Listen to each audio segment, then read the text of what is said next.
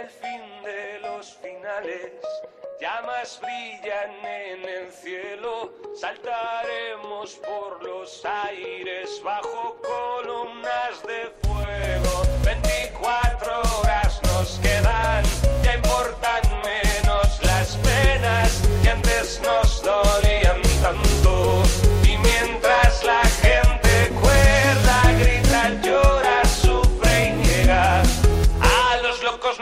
175 đô.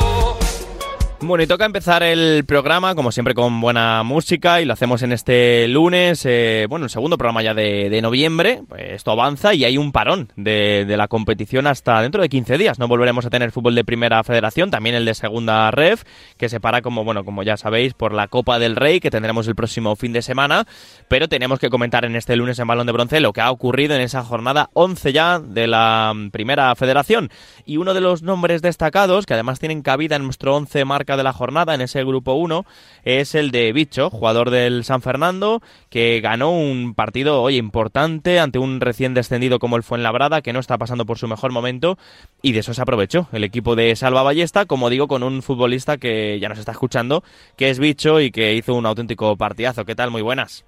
Hola, ¿qué tal, Rafa? Oye, bien el partido, ¿no? 3-0 ante un rival eh, que ya no sé si decir directo o no, porque ya no se sabe en este grupo qué es directo o no, porque hay equipazos que están abajo, están arriba y están en la zona media, pero oye, salió muy bien el, el encuentro ante el Fuenla, ¿no?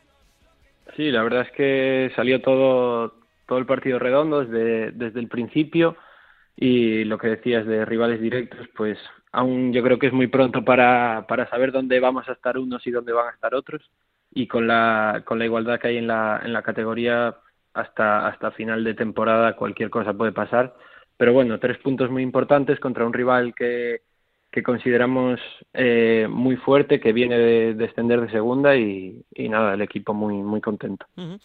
Ahora te pregunto, Perdón, ahora te pregunto por la, por la competición, por el equipo, por el rendimiento. Insistimos también en esa victoria y en el partido, pero bueno, veo que tu trayectoria, bueno, ha pasado siempre por, o casi siempre por Galicia, pasó por Barcelona, también por el Club Deportivo Leganés.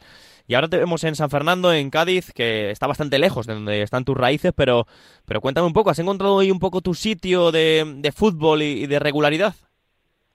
Sí, la verdad es que estoy, estoy lejos de casa, soy una persona, bueno, los gallegos somos muy, muy de la tierra, pero, pero la verdad es que encontré mi sitio, estoy muy, muy contento aquí, ya es la segunda temporada. Y, nada, mi, mi carrera pues desde, desde pequeño, desde Alevines entro, entro en, en las categorías inferiores del Depor, de ahí hasta, hasta llegar a, a debutar con el primer equipo y, y me fui cedido al, al Barça y Barça B y Leganés, estuve dos años ahí, luego volví y sí que tuve dos años complicados, estuve ahí entre D por B y primer equipo mm. y tuve dos años complicados con, con lesiones, una operación de hombro, una pubalgia y hasta hasta acabar contrato y, y quedarme pues pues seis meses sin, sin equipo y, y tuve la suerte de, de, de, encontrar también mi sitio en, en Compostela que, que fui los últimos bueno el año del COVID eh, sí. llegué, en, llegué en enero y, y, justo se paró la competición, jugué solamente siete partidos, estaba el, el Compostela en tercera y, y jugamos el playoff luego en, en junio o mayo, no me acuerdo, ascendimos a segunda B, estuve en ese año en segunda B hasta, hasta el año pasado que, que, que llegué aquí. Y se ve claramente cómo el salto y el cambio de, de segunda B a primera federación se nota, ¿no? Me, mejores equipos, eh, los jugadores eh, más concentrados, como digo, en grandes entidades y se ve un nivel de la competición, bicho, que no sé tú cómo lo ves y cómo lo percibes, pero cada semana es espectacular, ¿eh?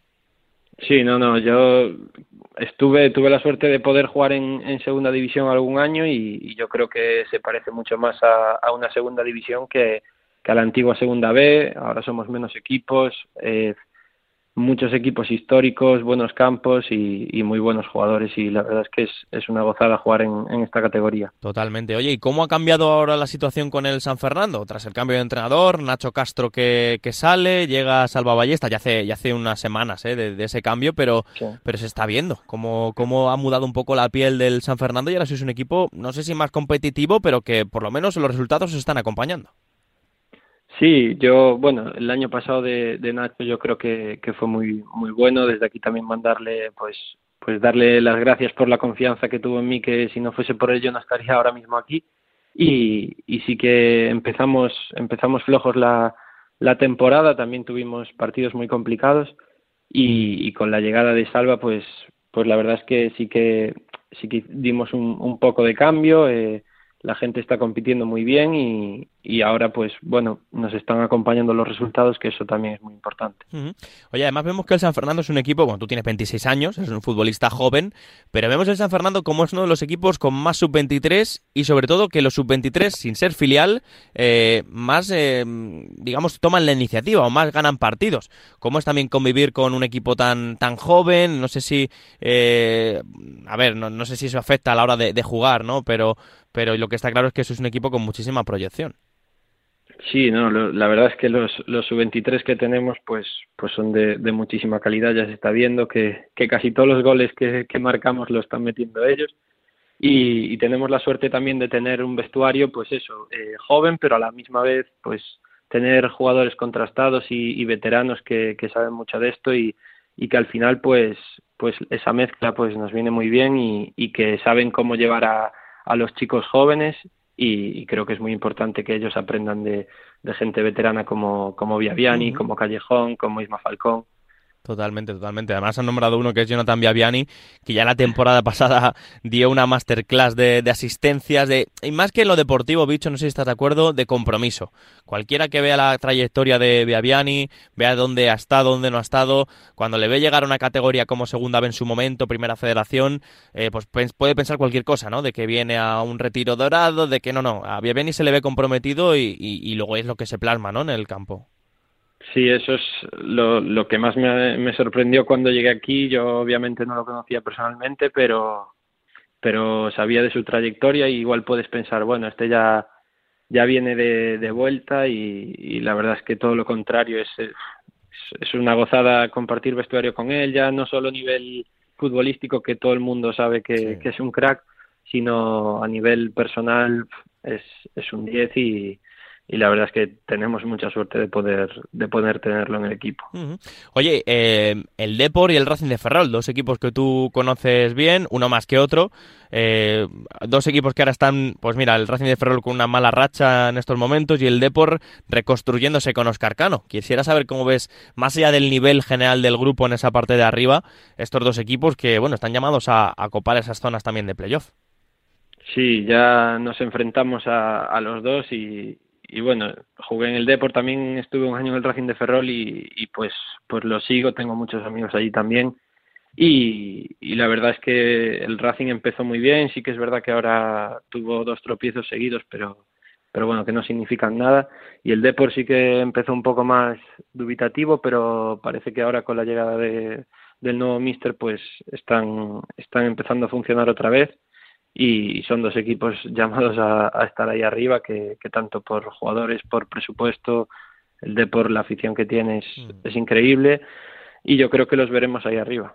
Bueno, ¿cuál es el equipo de esos dos que más de, no dificultades os mostró, pero que tú ves, eh, digamos, con más con más fiabilidad? Eh, vemos a un, eh, ahora a un Córdoba o incluso a un Linares que están eh, a un nivel impresionante, el Alcorcón, pero de estos dos equipos que, como has dicho, conoces, conoces bien, eh, no sé si este puede ser el año del Racing de Ferrol o, bueno, el Depor siempre va a optar, ¿no? A esas primeras plazas, pero ¿a cuál ves más, más potente, más fiable?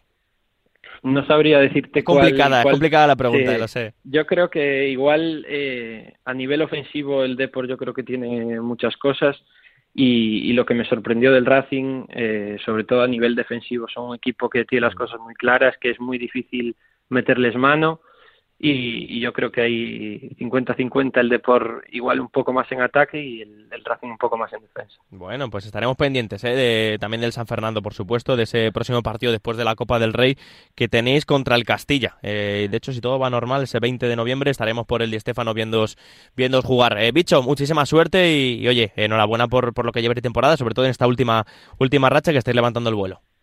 Muchas gracias, un abrazo.